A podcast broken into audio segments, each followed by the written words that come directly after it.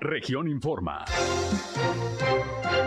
Entérese de los acontecimientos más importantes de la región Laguna con Sergio Painberg.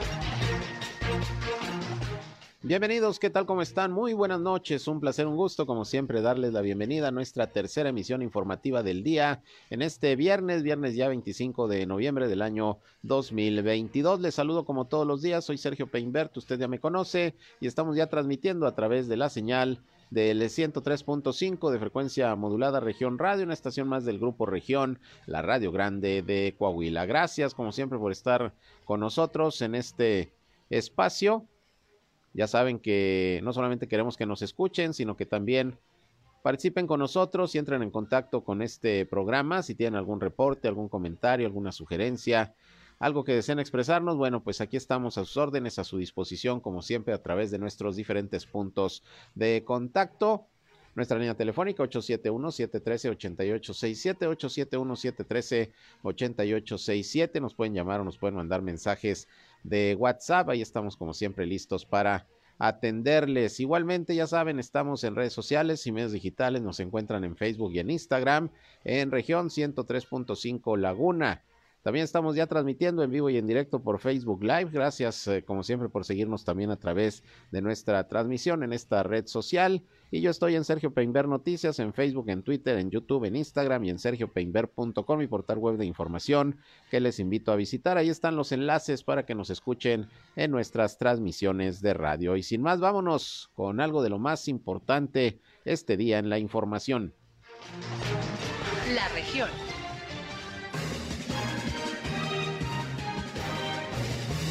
Bien, y vámonos con el reporte de la Secretaría de Salud de Durango sobre la situación de los casos de meningitis aséptica generada por hongo, allá sobre todo en la capital del estado. Mire, ya son 66 los casos confirmados, es la última cifra, lamentablemente pues hay 12 decesos ya, 11 mujeres y un hombre. Dos decesos ocurrieron precisamente el día de ayer, uno por cierto aquí en Torreón, que vale la pena aclarar que no fue un caso de meningitis surgido en esta ciudad, era una mujer originaria de la capital de Durango, que sus familiares decidieron trasladarla aquí a la ciudad de Torreón para su atención en el Seguro Social y lamentablemente falleció. Así que son ya 66 los casos de esta enfermedad muy rara, muy extraña por eh, la manera en cómo surgió a través de, de un hongo, que por cierto el gobierno federal, la Secretaría de Salud ya hizo un pronunciamiento respecto a que muy probablemente esta enfermedad surgió a través de el medicamento para la anestesia que se aplicó a mujeres que precisamente recibieron alguna atención ginecobstétrica, un trabajo de parto en hospitales eh, privados. Y bueno, pues así están las cifras y hoy precisamente la fiscal general del estado de Durango, Yadira de la Garza, dio a conocer que hay ya denuncias presentadas en contra de quien resulte responsable por lo menos de, cuatro, de, de, de 40 de los casos eh, positivos de meningitis aséptica. Ya los familiares acudieron con las autoridades y bueno, eh, obviamente la Fiscalía y otras instancias han tomado ya algunas medidas, como son clausuras de algunos de los hospitales privados, en donde se atendieron buena parte de las mujeres que en estos momentos están con el problema. Vamos a escuchar lo que hoy precisamente la fiscal Yadira de la Garza informó al respecto. Se informa que la Fiscalía General del Estado al día de hoy ha recibido 40 denuncias, incluyendo una presentada por la Secretaría de Salud que se ha venido ampliando conforme se van diagnosticando los casos de meningitis. Hay algunos casos en donde se tiene la de salud junto con la de los pacientes y algunos casos donde nomás la denuncia de salud. A este momento se tienen asegurados más de 2.300 expedientes de dichos nosocomios. Ha sido un trabajo eh, importante que se ha realizado por parte de Fiscalía, COPRISET y COFEPRIS que estamos trabajando de la mano, porque pudiera haber tipo de responsabilidad penal y administrativa. el 31 de octubre del presente año se tuvo conocimiento por dos denuncias presentadas por familiares de pacientes diagnosticadas con meningitis en relación a eh, las posibles causas que lo hubieran ocasionado. Estas personas hicieron la denuncia correspondiente y manifestaron que se había derivado de posibles procedimientos quirúrgicos de bloqueo con anestesia eh, en un hospital privado. Asimismo, el día 2 y 3 de noviembre se recibieron otras tres denuncias, por lo que la Fiscalía General del Estado inició la indagatoria en relación a las mismas y determinó solicitar una orden de cateo ante el juez de control para, porque todas provenían del mismo hospital privado, para asegurar eh, medicamento, para asegurar instrumento medical, médico, para asegurar los expedientes relacionados con el caso. Y el día 3 de noviembre la COFEPRIS clausuró el quirófano previo a que llegara la Fiscalía a realizar la clausura eh, y, el aseguramiento de dicho nosocomio. Empezaron a surgir casos de otros tres hospitales privados en los cuales también fueron diagnosticadas las pacientes con meningitis y se recibieron más denuncias en esta Fiscalía General del Estado. El día 11 de noviembre se determinó la clausura eh, por parte de COFEPRIS y COPRISET de otros tres establecimientos o hospitales privados y por parte de la Fiscalía General del Estado se solicitan los cateos correspondientes para el aseguramiento de dichos establecimientos, asegurando los mismos medicamento, instrumental y expediente. Bien, pues ahí está, ahí está la información de la Fiscalía del Estado en torno a este tema de los casos de meningitis aséptica por hongo. Siguen haciéndose investigaciones, pero le digo que ya hoy, precisamente a través de un comunicado, la Secretaría de Salud a nivel eh, federal dio a conocer que, bueno, de acuerdo a lo que se ha investigado hasta este momento, el brote de meningitis registrado en Durango estuvo relacionado con los procedimientos anestésicos utilizados en los hospitales privados, eh, algunos de ellos ya que fueron clausurados, como informó la fiscal. Eh, la Secretaría de Salud informó que dos eh, eh, fallecimientos se registraron el día de ayer, como ya se lo dimos a conocer, pero bueno, de acuerdo a lo que se señala por parte del subsecretario Hugo López Gatel, sería especulativo atribuir los casos de meningitis a los frascos fabricados, almacenados o al uso mismo del analgésico en los pacientes, pero sin embargo se tiene por lo menos el indicio de que estos casos surgieron por la aplicación de la anestesia para hacer los bloqueos en los procedimientos gineco-obstétricos. Es lo que se tiene hasta el momento de información, es la posible causa. Obviamente las investigaciones continúan, pero pues así, así están las cosas con este tema de una enfermedad que, repito, es rara, es una enfermedad eh, no conocida, sobre todo por el origen que tiene, que es por un hongo. Si hay meningitis bacterial, si hay meningitis, meningitis que surge eh, por un virus, pero no se tenía conocimiento ni hay antecedentes en el mundo de meningitis producida por hongo. Por lo pronto, pues así están las circunstancias.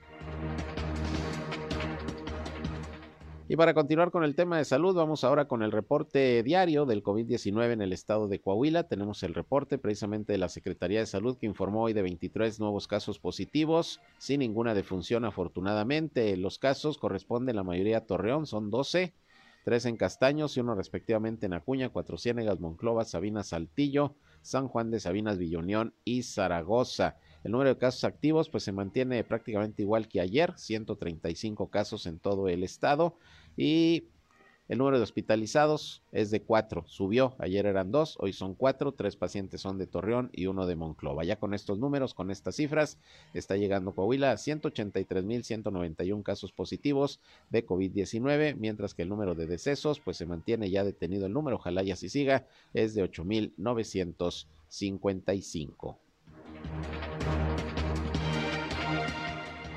Bueno, y hoy es 25 de noviembre y se conmemora el Día Internacional de la erradicación de la violencia contra las mujeres. Y bueno, déjeme decirle que hoy también eh, hubo pues una actividad allá en Durango para conmemorar esta fecha, en donde, bueno, las autoridades del gobierno estatal a través del Instituto Estatal de las Mujeres, que encabeza Alejandra Elizabeth Terrones, aseguró que durante 16 días estarán promoviendo acciones en todo el estado para que las duranguenses vivan en igualdad y paz y se exhorta al Instituto Estatal de la Mujer a levantar la voz, denunciar y pedir ayuda en caso de sufrir maltrato de algún tipo. Vamos a escuchar lo que precisamente la titular del Instituto de la Mujer en Durango, Alejandra Terrones, comentó sobre la conmemoración de este día. El Estado mexicano tiene una deuda histórica con nosotras las mujeres. Es por eso que nuestro señor gobernador ha dado la instrucción clara firme y contundente de cero tolerancia a la violencia en contra de las mujeres. Quien toque a una mujer se verá con todo el peso de la ley. Es por eso que desde el primer minuto hemos estado trabajando de manera interinstitucional, todo el equipo, para atender esa instrucción clara de nuestro señor gobernador. En este tiempo que llevamos trabajando hemos atendido a casi 6.000 personas gracias al compromiso y todo el profesionalismo de todo este gran equipo. Muchas gracias. La violencia no es normal. Tenemos que hacer un llamado. Necesitamos hacer llegar este mensaje a cada uno de los rincones de nuestro Estado.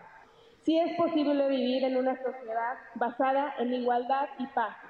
Esa es la razón de ser de este encuentro, de mil activistas por la paz, que de manera simultánea nos estamos integrando a todos los municipios de, nuestra, de nuestro estado. Es por eso que ahora, pues muy contenta les digo que somos más de mil activistas por la paz, porque en estos 16 días de acciones se van a estar sumando más personas que tienen mucho, mucho, mucho interés, que, eh, con quienes vamos a estar replicando en nuestras colonias, en, en nuestros círculos de influencia, que sí podemos construir espacios libres de violencia y esos espacios que anhelamos.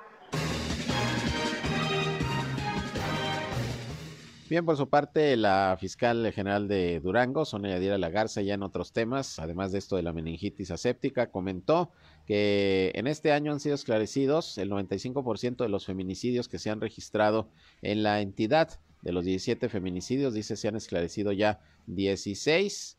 Y bueno, pues aseguró que en un caso, ningún caso de violencia contra la mujer y menos un feminicidio debe quedar impune y para eso la Fiscalía está trabajando para garantizar el respeto a la vida de las mujeres y castigar en su caso a los responsables de quienes cometan algún eh, crimen, alguna atrocidad, atrocidad, algún acto de violencia en contra de mujeres, esto en el estado de Durango.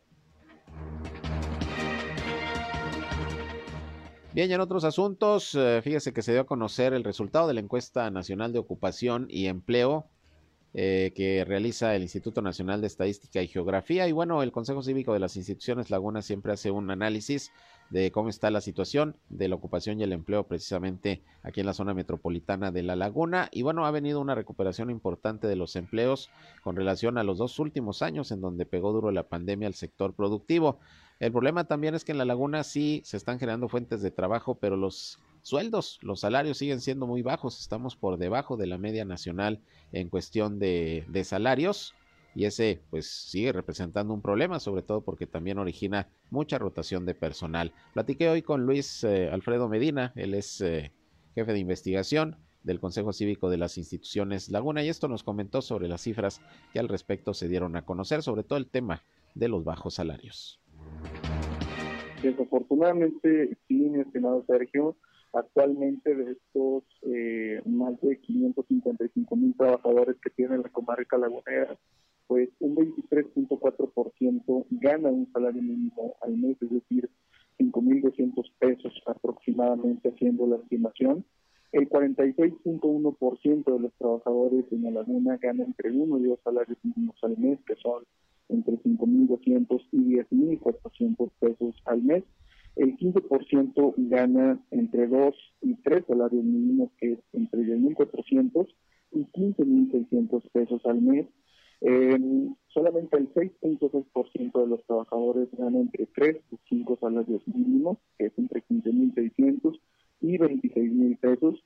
Solamente 1.8% de los trabajadores ganan más de 5 salarios mínimos al mes, que es más de 26 mil.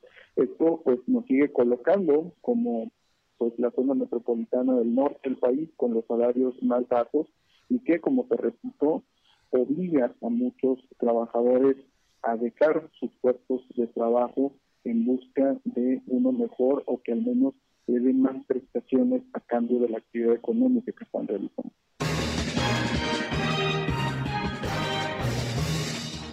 Bien, pues ahí lo que comenta el eh, director de investigación del Consejo Cívico de las Instituciones Laguna. En otra información, bueno, pues el día de hoy se llevó a cabo la reunión de seguridad pública que, como usted sabe, todos los eh, viernes encabeza el alcalde Román Alberto Cepeda y en las instalaciones de la corporación policíaca de la policía municipal y bueno pues ahí se afinaron detalles para lo que será la estrategia de seguridad por las fiestas decembrinas esta eh, estrategia va a ser permanente y se va a ir ajustando de acuerdo a las celebraciones que día con día se vayan realizando, porque vienen las posadas, viene el Día de la Virgen de Guadalupe, luego viene Navidad, año, eh, Navidad, Año Nuevo, y bueno, pues se va adecuando el operativo según las circunstancias. Y bueno, en esta reunión, pues el eh, director de Seguridad Pública, César Perales, dio a conocer también que hay una disminución en la actividad delincuencial gracias a los operativos que se han estado desarrollando, sobre todo desde el pasado Buen Fin, en donde se puso en marcha una labor de vigilancia especial precisamente para pues evitar robos y asaltos principalmente. Eh, este operativo dio buenos resultados, dice el jefe policiaco, porque hubo una disminución del 43% de los delitos de robo a, local comercial en relación al buen fin del año anterior. También el director de la policía informó que del 16 al 22 de noviembre se presentó una disminución general del 15% en la incidencia delictiva respecto al mismo periodo del año pasado. El robo a casa habitación bajó 20%, el robo a local comercial 43%, el robo a local comercial con violencia 40% y se lograron 266 detenciones contra 117 efectuadas el año anterior, parte de lo que hoy se informó en esta reunión de seguridad pública semanal que encabezó el alcalde Román Alberto Cepeda.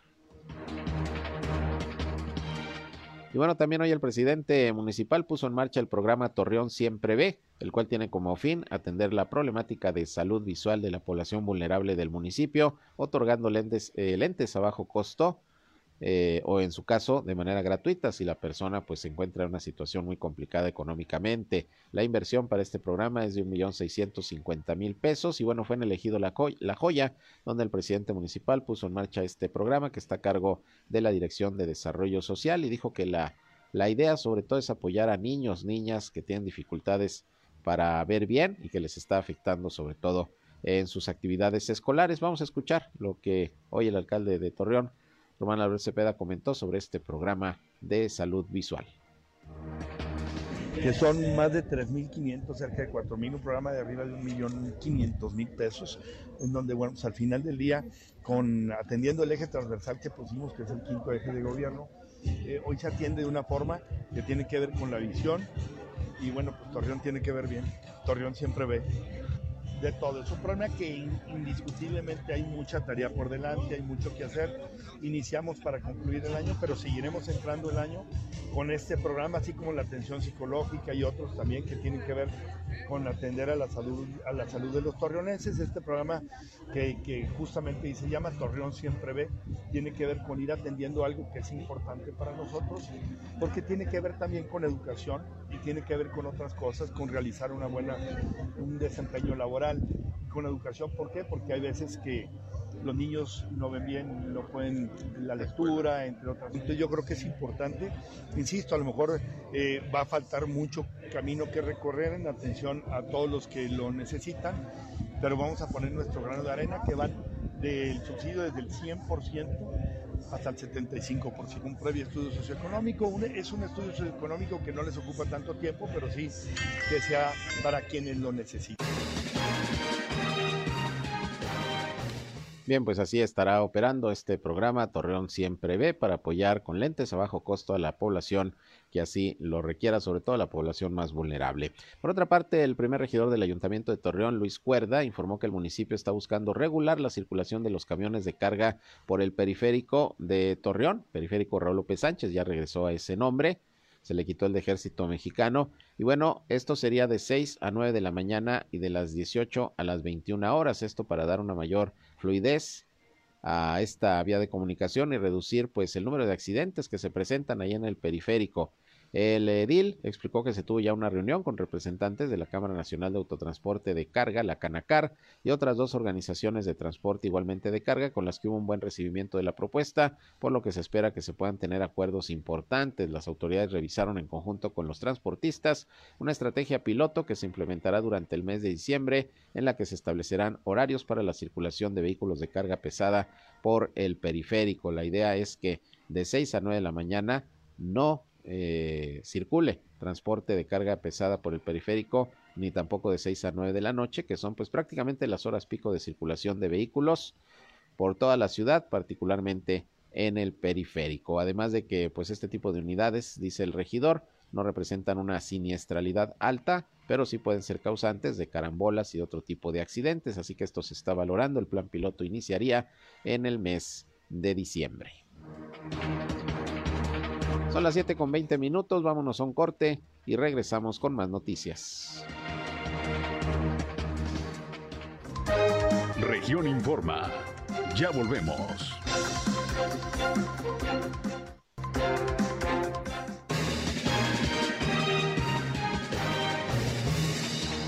Bien, son las 19 horas, ya las 7 con 25 minutos y hoy se anunció nuevamente el eh, tradicional porque ya está convirtiendo en una tradición el Festival de la Paella y tengo en la línea telefónica a Guillermo Martínez, presidente de la Canirac, la Cámara de Restaurantes en La Laguna, para que nos platique sobre este evento que se va a desarrollar nuevamente aquí en nuestra ciudad. ¿Cómo estás, Memo? Gusto en saludarte, buenas noches. ¿Qué tal, Sergio? Muy buenas noches, gusto saludar a ti y a todo tu auditorio. Oye, pues ya viene el Festival de la Paella, un año más. Y fíjate que estamos muy contentos de llevar a cabo ya nuestro tercer festival de la paella y que nuevamente regresamos al recinto donde fue el primero, la primera festival que fue en el Coliseo del Centenario este domingo 4 de diciembre a partir de la una de la tarde. En el Coliseo Centenario regresa ahí donde fue la primera, ¿no? Así es, ahí regresamos a hacer ahora esta tercera edición y va a ser ahora el domingo, queremos ver este, también cómo reaccionan los domingos, porque sabemos que pues la tradicional paella que todo el mundo comemos, que es algo ya muy típico de nuestra región, pues la gente sale a, a, degustar de este tradicional platillo ya que es en la laguna, y así lo haremos este domingo, donde queremos que nos visiten, pues sobre todo en su mayoría familias que vayan con sus hijos a, a degustar de estas 15 paellas que vamos a tener este domingo 4 de diciembre. ¿Igualmente va a ser concurso? Y esta vez, en esta ocasión, como la vez pasada, o las dos ocasiones pasadas, va a ser concurso donde se van a premiar a los tres primeros lugares de las dos diferentes categorías que van a participar, que lo que va a ser la, tradicional paella valenciana y también la, la, la paella curumet, que esa pues ya es libre de todos los productos que quieran este, adherirle cada equipo, ¿no? Eso es. A ver, y la gente que vaya entonces, ¿qué va a poder disfrutar con el boleto de entrada? Mira, el boleto de entrada va a tener un costo de 500 pesos y te van a gustar de las 15, de los 15 paellas que se van a estar ahí este, degustando.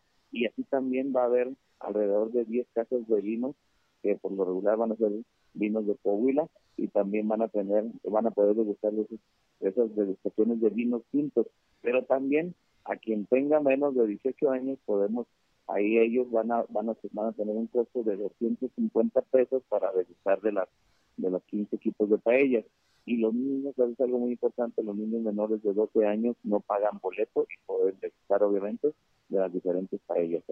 Muy bien. ¿Y son equipos solamente de La Laguna o vienen de otras partes? Vienen equipos también de Saltillo, de Saltillo Coahuila viene un equipo ahí y viene también hay un, un equipo integrado por dos este ciudadanos españoles que van a estar conformando un equipo ese día. Muy bien, pues ahí está la invitación. Entonces, domingo 4 de diciembre, ahí en el Coliseo Centenario, el Festival de la Paella, ¿dónde podrán adquirirse los boletos? Mira, los boletos están ya a la venta en los diferentes puntos. Bueno, eh, obviamente en el Coliseo del Centenario. Vamos a tenerlos también en las oficinas de Canidad, que es en el Boulevard Independencia 3442. En varios restaurantes, el restaurante Pinabete, Los Farolitos, el restaurante Quincho y Noa, el restaurante también de la Espada Gaucha, en Deliflor del Premio, que es una pastelería que también está con venta de boletos, en las casas del vino, y ahí en todos esos puntos pueden pueden llevar. Y una cosa este, que también ahí pueden hablar a esos a esos restaurantes y ahí pueden mandarles también sus boletos a domicilio. Muy bien, ahora es la degustación, es el concurso de la paella. ¿Qué más va a haber? ¿De qué más se va a poder disfrutar? ¿Va a haber música, algún espectáculo? Algo? Áreas, áreas de juegos infantiles y vamos a ver también un ballet flamenco y aparte también vamos a tener grupos en vivo ahí ese día. Muy bien, pues enhorabuena. Repito, pues la idea es convertir en una tradición este festival de la paella porque pues eh, es una tradición también la paella, ¿no? Hay personas aquí en esta región que hacen unas paellas pues tremendas, ¿no? Y ahí se pueden ver en este festival. Es un platillo muy tradicional de la laguna, de origen español, pero muy tradicional de la laguna también.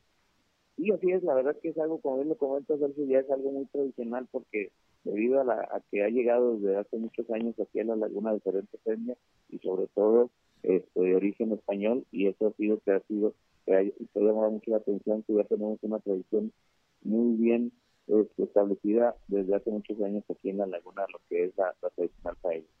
Muy bien, pues ahí está la invitación, Memo, te agradezco que nos contestes la llamada para este espacio, pues para dar a conocer precisamente todo lo que tiene que ver con este Festival de la Paella. Esperemos que les vaya de lo mejor. Y viene un, buen cierre de año, ¿no? Para los restauranteros.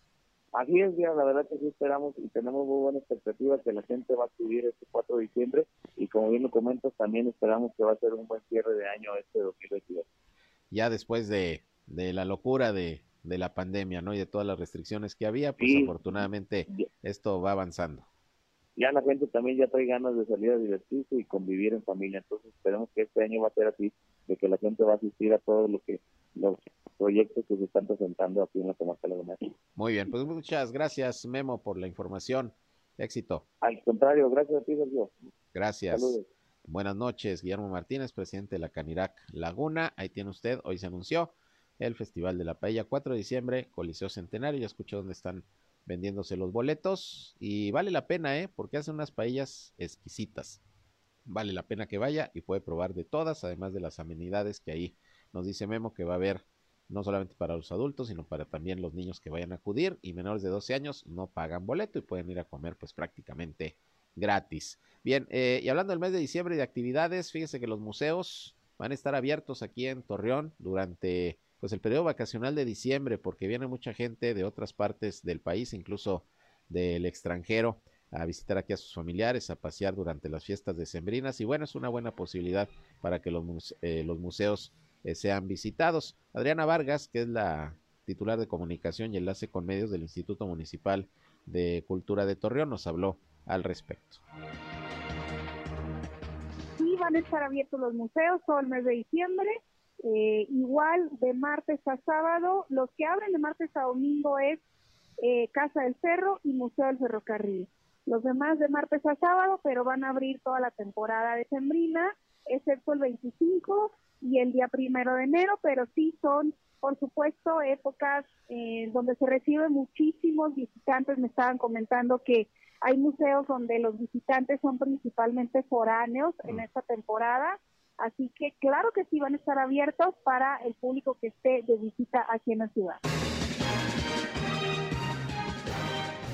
Bien, y por otra parte, allá en Gómez Palacio, hoy la alcaldesa Leticia Herrera llevó a cabo la tercera entrega de su sueldo correspondiente al mes de noviembre a un grupo de 10 personas que se encuentran viviendo en situación económica vulnerable. Hay que recordar que la alcaldesa prometió, como lo hizo en la pasada administración que también encabezó, donar su sueldo para personas sobre todo escasos recursos y bueno, esta es la tercera entrega. Es su sueldo correspondiente al mes de noviembre y bueno, eh, fue en las instalaciones del auditorio Benito Juárez, ahí de la presidencia municipal, en donde la presidenta dijo que pues es un honor ayudar a quienes más lo necesitan y por eso continuará eh, donando su sueldo hasta que termine la administración.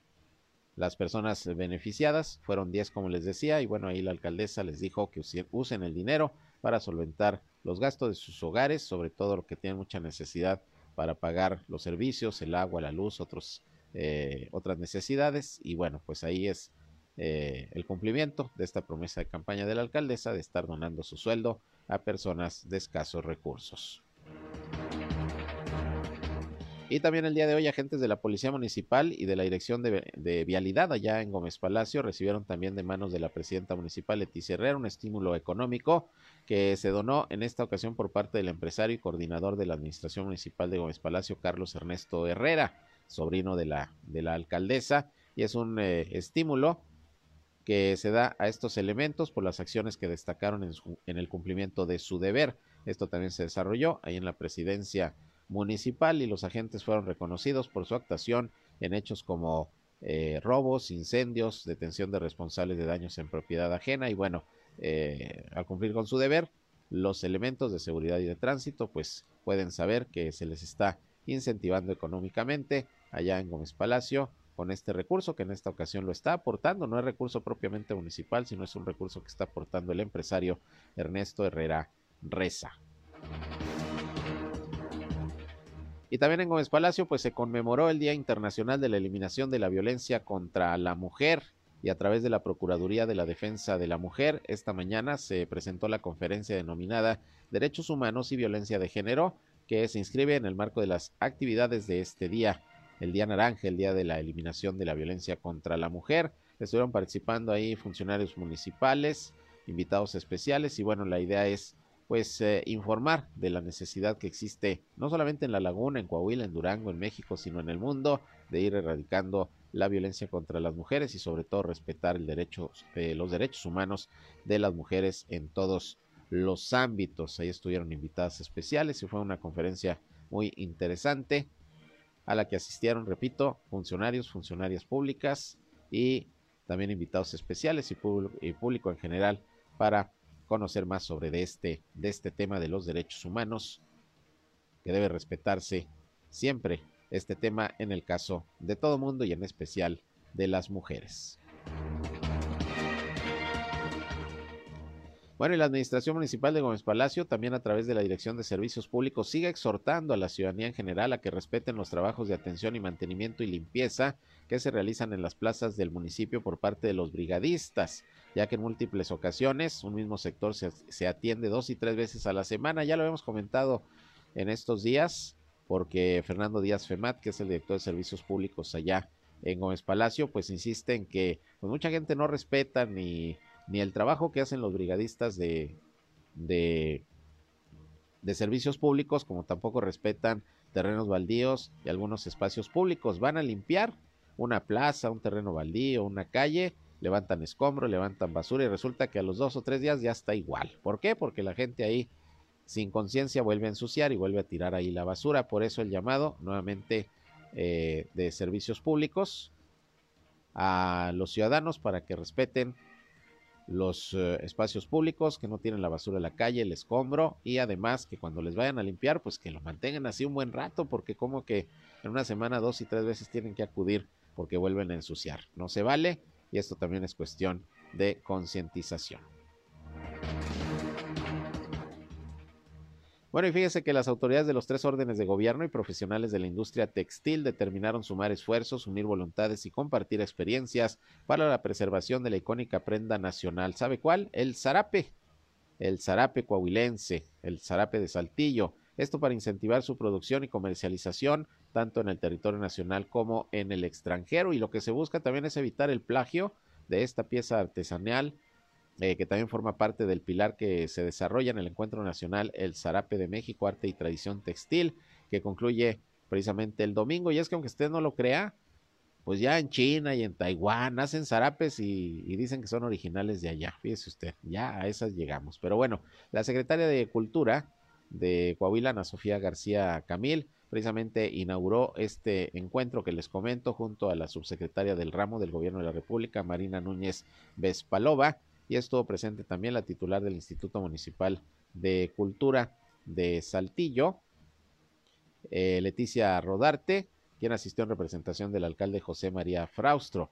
Así que, pues la idea es unir esfuerzos para defender al zarape, su producción, su comercialización y evitar sobre todo el plagio de esta, de esta prenda, porque también han querido copiarnos en el extranjero hasta el zarape. Bien, y por otra parte, fíjese que allá en Monclova, a dos semanas de iniciadas las exhumaciones masivas en esa ciudad, la meta de más de 70 cuerpos extraídos de fosas comunes fue rebasado, se alcanzaron 82 y todavía queda una semana más de excavaciones, excavaciones que se han hecho en panteones, sobre todo públicos, de la laguna, de la región sureste, de la zona norte y ahora están en la región centro en Monclova. Los especialistas del centro eh, Regional de Identificación Humana que encabeza Yesca Garza. Este fin de semana se concluirá la segunda de exhumaciones masivas en el Panteón Municipal de Monclova y bueno, pues también se han encontrado ahí una buena cantidad de cuerpos en las fosas comunes que los exhuman para qué?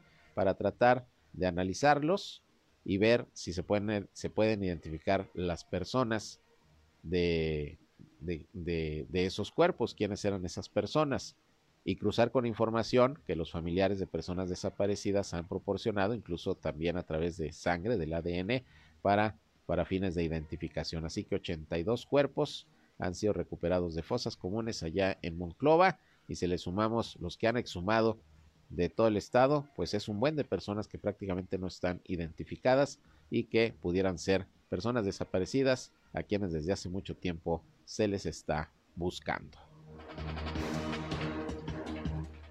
Vámonos a otra pausa y continuamos con más. Son las 7 casi con 40 minutos. Sigan con nosotros aquí en Región Informa. Volvemos en unos momentos.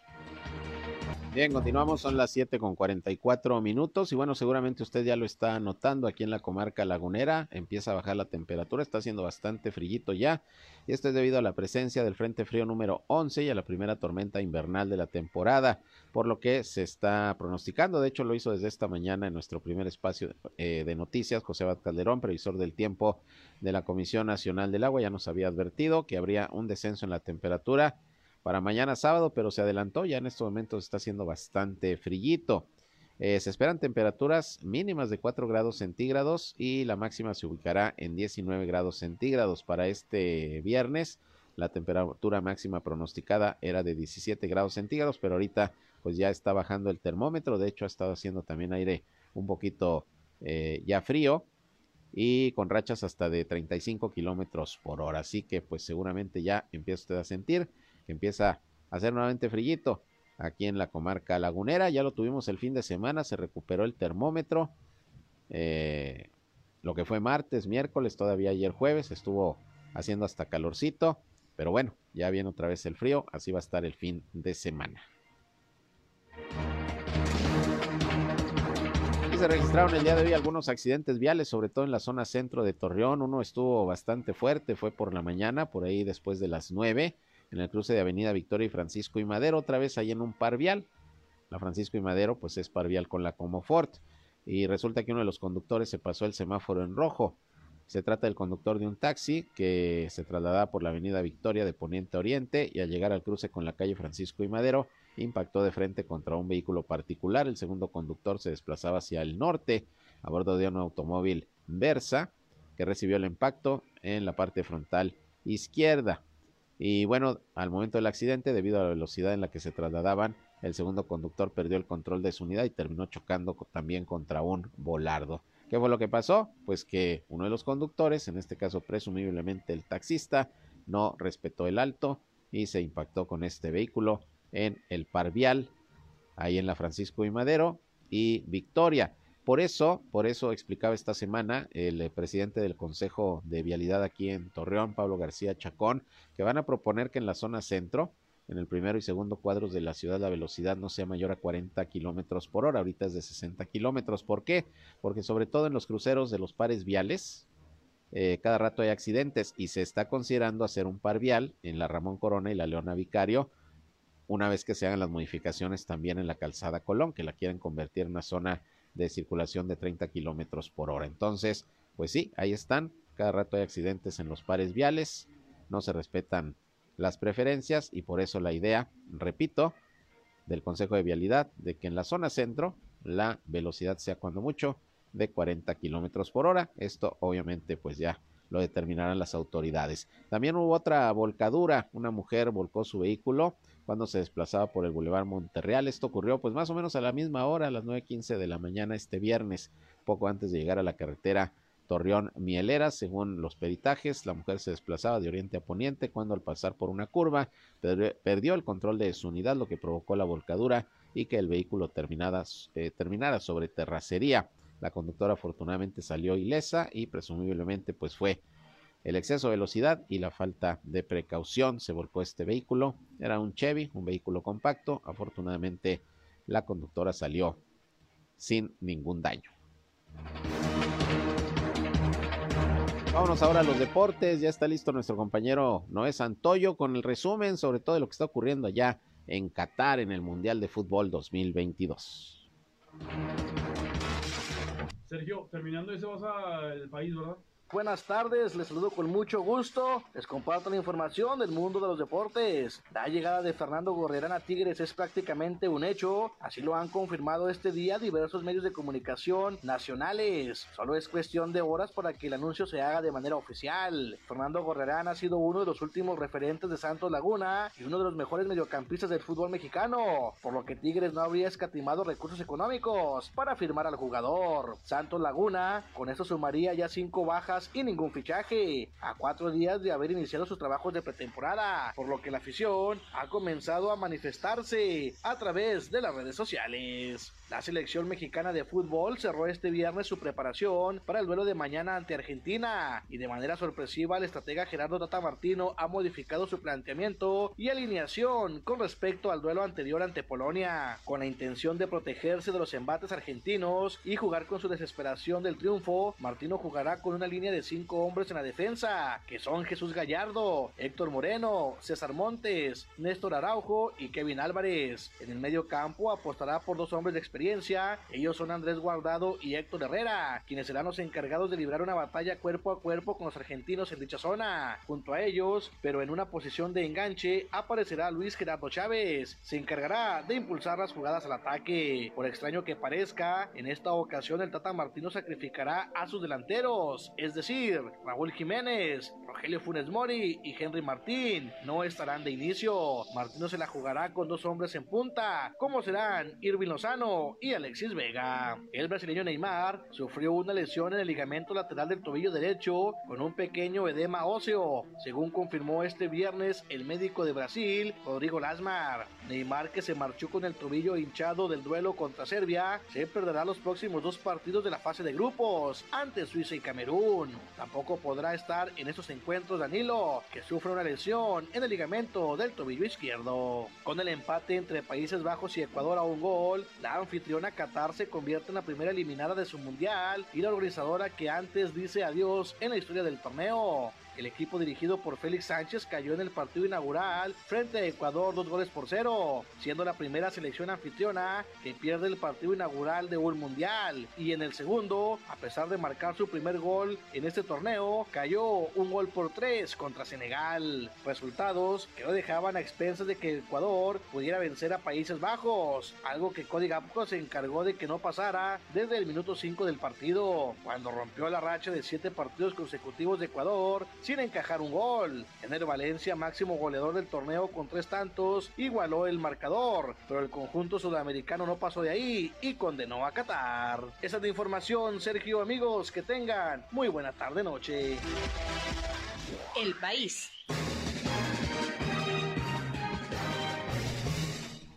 Bien, y vámonos con información nacional y quiero iniciar con la noticia que se dio a conocer esta tarde. Resulta que hoy viernes falleció el reconocido actor Héctor Bonilla. Esto lo reportó la Secretaría de Cultura del Gobierno Federal en su cuenta oficial de Twitter. Según los reportes, falleció Héctor Bonilla a los 83 años de edad, luego de perder la batalla contra el cáncer.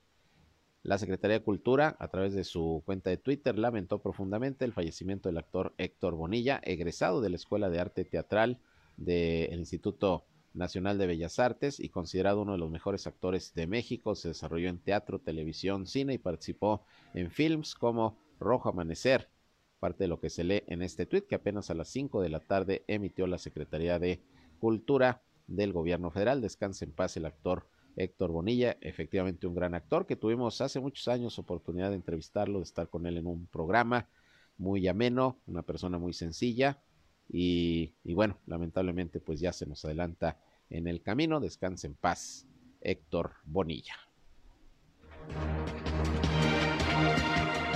Por otra parte, el ejército mexicano atribuye al cártel Jalisco Nueva Generación el asesinato del general José Silvestre Ursúa Padilla, quien la noche de este viernes va a ser despedido por el secretario de la Defensa Nacional Luis Crescencio Sandoval en ceremonia de honores fúnebres. Fuentes militares informaron que el grupo de sicarios que se enfrentó ayer jueves con la Guardia Nacional, comandada en un operativo por Ursúa, era una célula del cártel Jalisco Nueva Generación que opera en esa región, donde se encuentra el municipio zacatecano de Pinos, que es estratégico para las actividades ilícitas por su colindancia con los estados de Jalisco, San Luis Potosí y Guanajuato.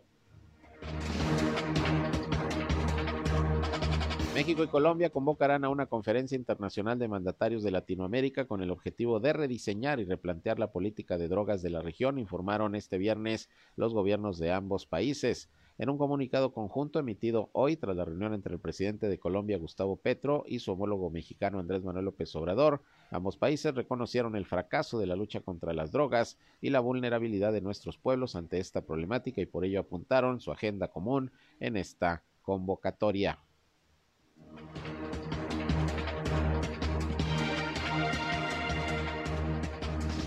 Con motivo del Día Internacional de la Eliminación de la Violencia contra las Mujeres, hoy féminas, mujeres militantes y simpatizantes del PRD se manifestaron por la mañana frente al Palacio Nacional, allá en el Zócalo Capitalino, en la Ciudad de México. Con la presencia de la Organización Nacional de Mujeres del PRD, las líderes exigieron respeto al derecho de todas las mujeres a vivir libres de violencia y denunciaron que el gobierno de López Obrador sigue siendo el principal obstáculo para su pleno ejercicio. El mundo.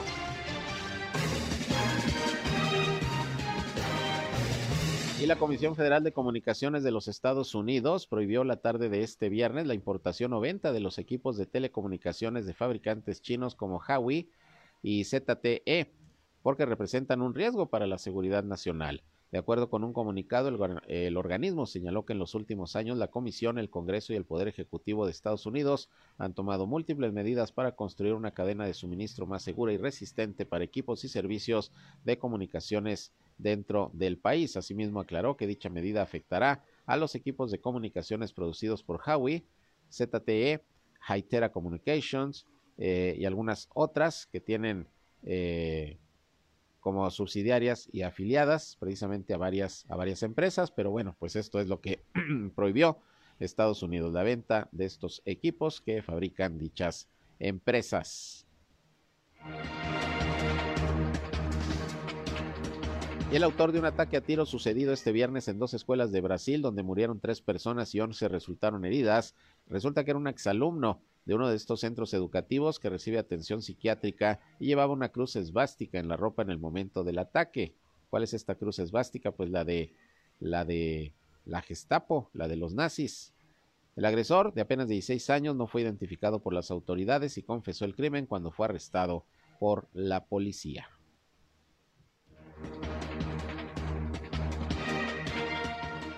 Bien, y finalmente le comento que el presidente de China, Xi Jinping, y su homólogo cubano Miguel Díaz Canel mantuvieron hoy una reunión en Pekín en la que el mandatario chino declaró que su país hará lo posible por proporcionar apoyo a los cubanos quienes se enfrentan a grandes desafíos, según dijeron los medios chinos.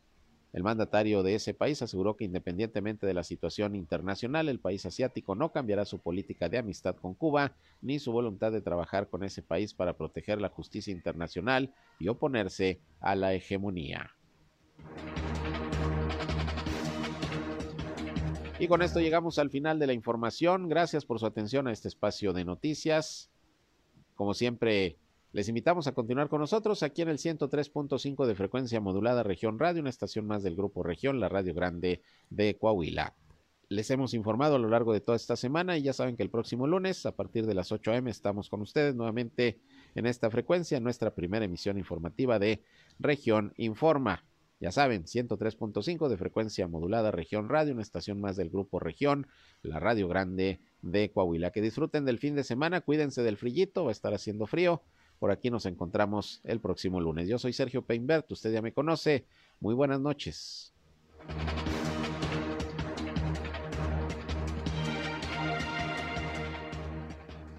Esto fue Región Informa. Ahora está al tanto de los acontecimientos más relevantes. Lo esperamos en la próxima emisión.